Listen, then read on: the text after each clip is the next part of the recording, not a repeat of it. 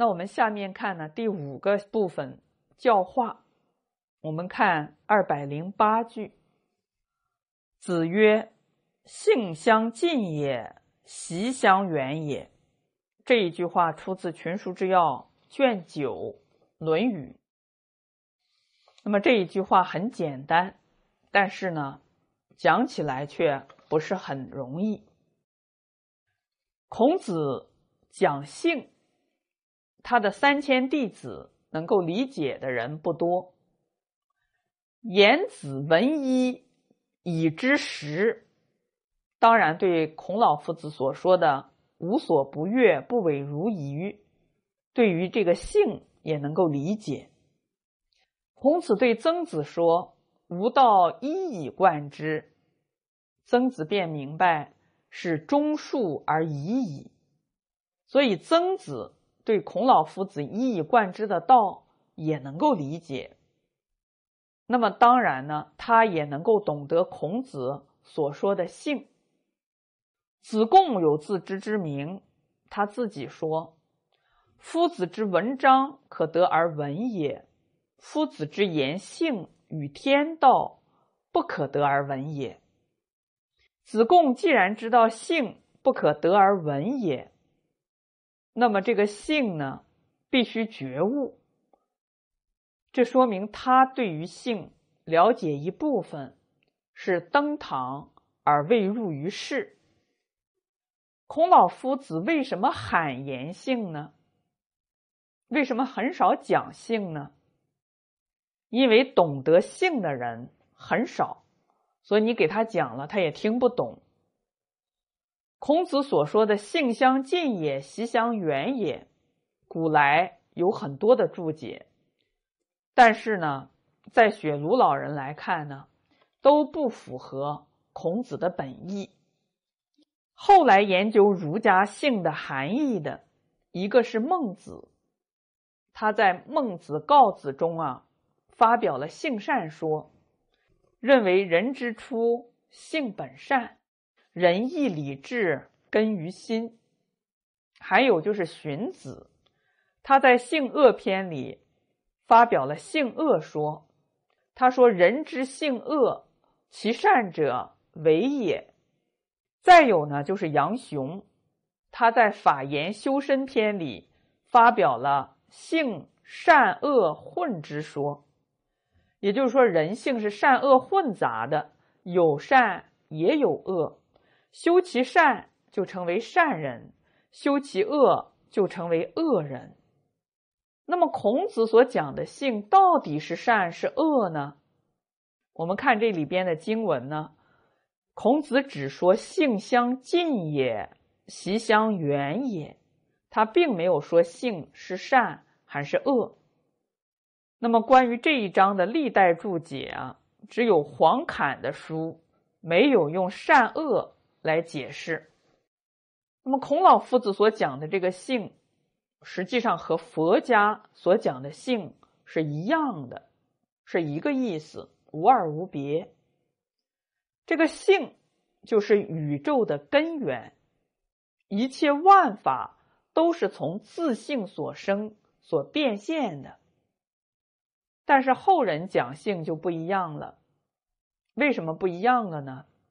性没有两样，但是个人的学问不一样，体悟的层次不一样，理解的深度当然也就不一样。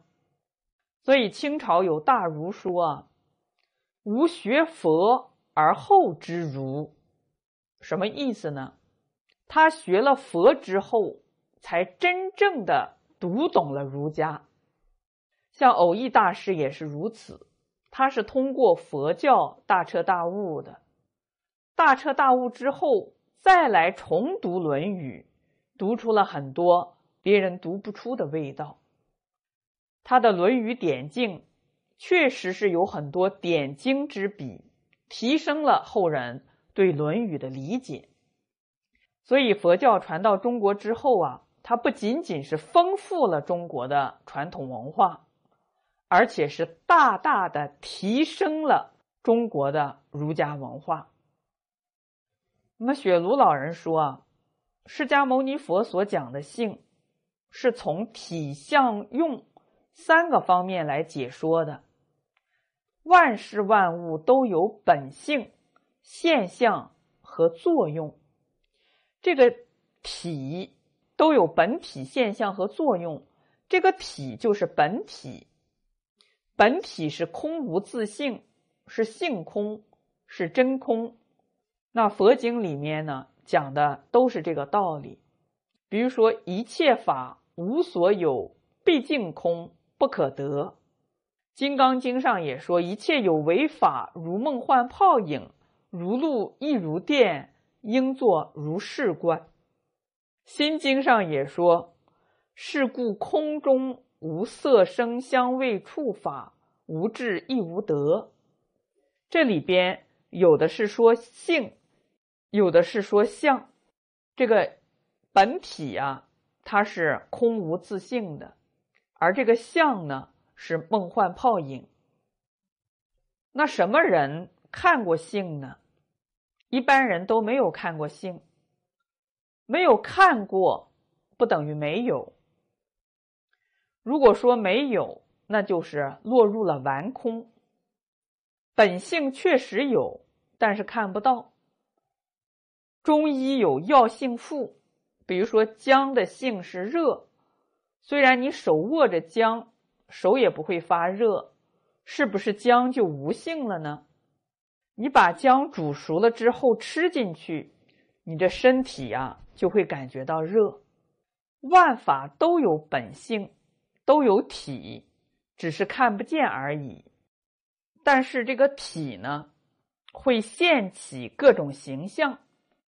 所以相就是现象，比如说姜的性热是看不见的、摸不到的，但是姜所长的形象我们看得很清楚，所以叫体空相有。这个空不是没有，体也是有，但是你看不到，是毕竟空寂。这个相也有。孔子的书、佛经都讲善讲恶，但是这个善和恶呢，并不是就体相而言的，因为体是空的，善恶便安不上。那么相是善是恶呢？比如说，你说这个刀是善是恶呢？子弹是善是恶呢？这个相也都没有善恶。体相都没有善恶，但有了这个相，就有业用。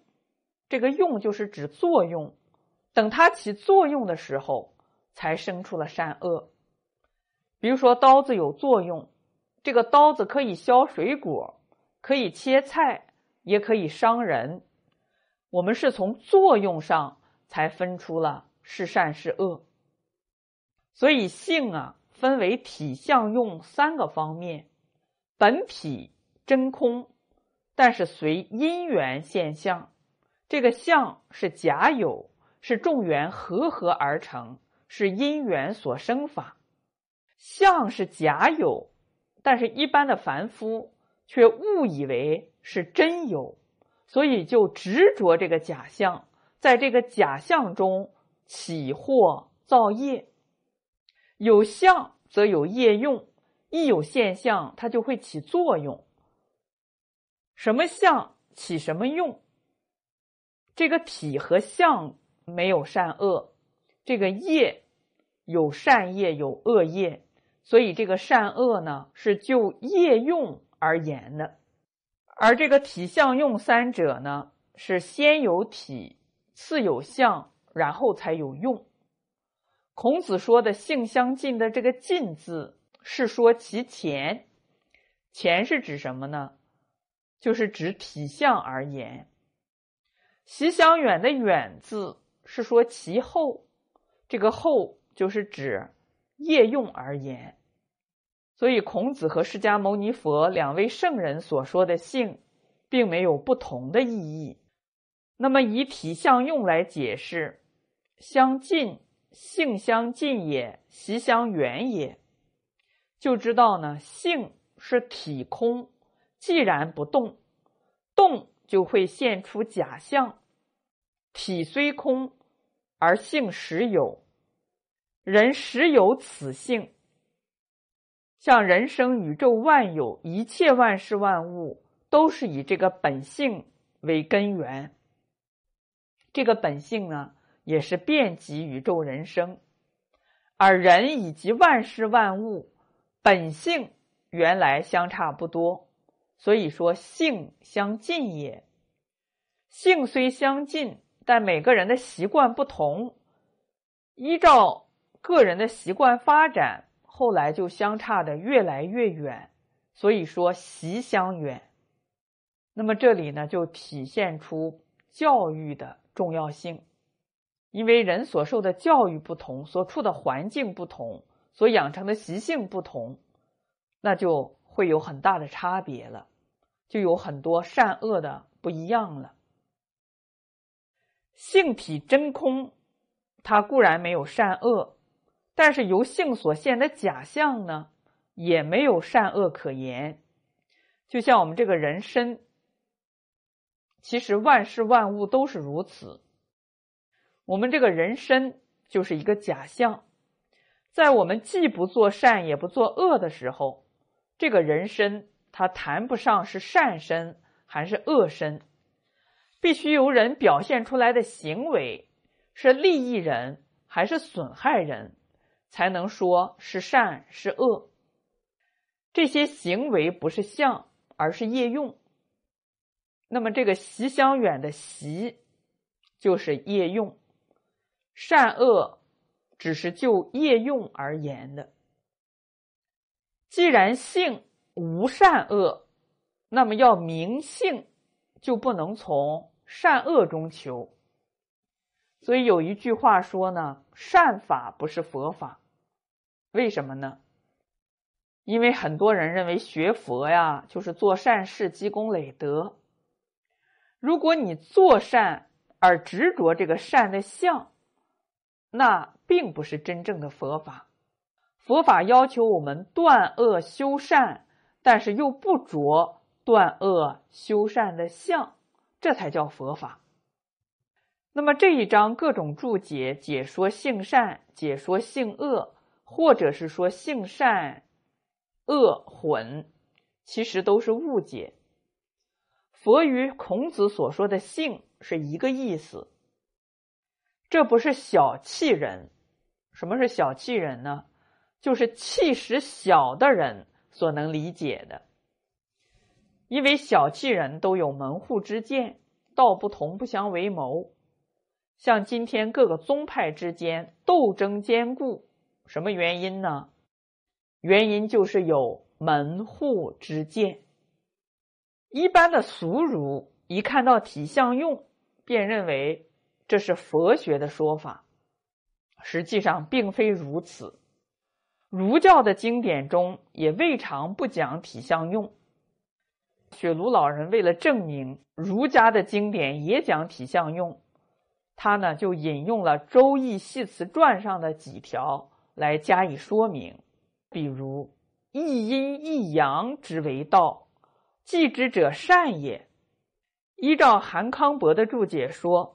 道是既然无体，不可为相，但阴阳都是由道而产生。孔颖达的《周易正义》也说，道是生物开通，善是顺理养物，故既道之功者为善行也。生物开通，道已经产生一切万物了。善是顺理养物，就是顺着天理而生养万物。既道之功者为善行也，这都是有体其用的意思。这叫善，起作用之后才分善分恶。再比如，显诸人，藏诸用，这里边的显藏都是就作用而言的。所以仁义善恶都是在造作上讲的，还有古万物而不与圣人同忧，圣德大业至矣。这个古万物的古就是动的意思，性动就产生万物，出现万物。这个动就是动作，万物就是指一切物体，一切物体都是由本性一动产生出来，与圣人没有关系。也就是说呢，他不承认有一个造物主，圣人不用操心。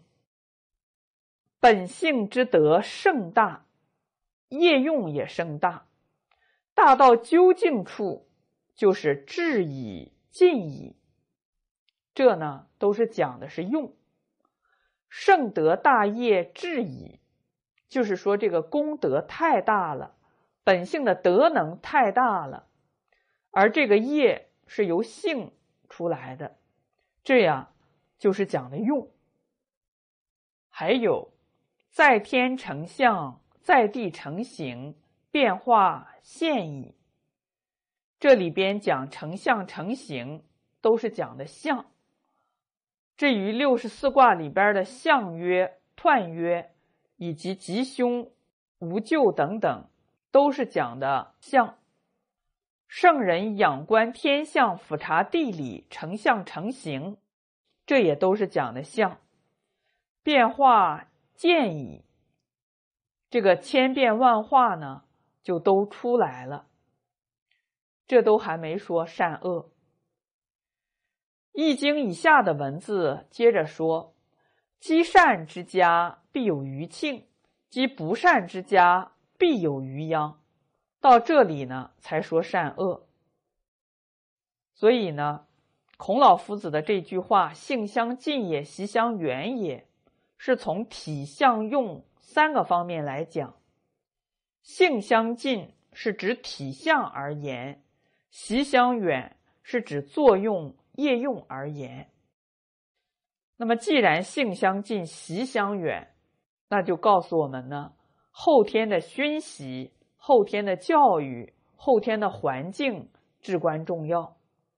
那么，好的教育啊，就是使人从习性啊回归到本性。那么，这也是我们修学的目的。大学之道，在明明德。就是要回归到本性自有的明德。